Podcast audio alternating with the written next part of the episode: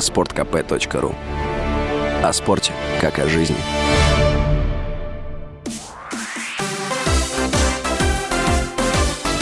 Новости спорта. Хоккеисты казанского «Акбарса» обыграли омский «Авангард» со счетом 2-1 в гостевом матче регулярного чемпионата континентальной хоккейной лиги. «Акбарс» впервые в сезоне выиграл 5 матчей подряд. В декабре в команде сменился тренер. Команду теперь возглавляет Зенитола Белеледдинов. Казанский клуб занимает шестое место в турнирной таблице Восточной конференции. «Авангард» расположился на третьей строчке. «Акбарс» в следующем матче 14 января примет Новосибирскую Сибирь. «Авангард» двумя днями позднее дома сыграет с Нижнекамским нефтехимиком.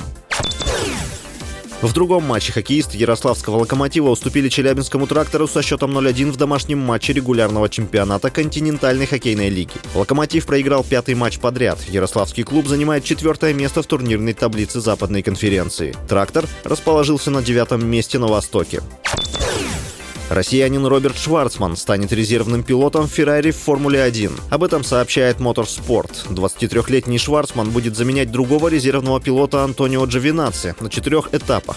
Итальянец пропустит эти соревнования, потому что параллельно будет выступать в гонках на выносливость. Шварцман, имеющий гоночную лицензию Израиля, дебютировал в Формуле-1 в октябре 2022 года. Он принял участие в первой сессии свободных заездов этапа Гран-при США в качестве тест-пилота. Россиянин показал 16 результат отстав от лидера, испанца Карлоса Сайнса, также представляющего Феррари, на 2 секунды. Международная федерация автоспорта не стала полностью отстранять россиян от соревнований под своей эгидой. Отечественные спортсмены продолжают выступления на турнирах под нейтральным флагом. С вами был Василий Воронин. Больше спортивных новостей читайте на сайте sportkp.ru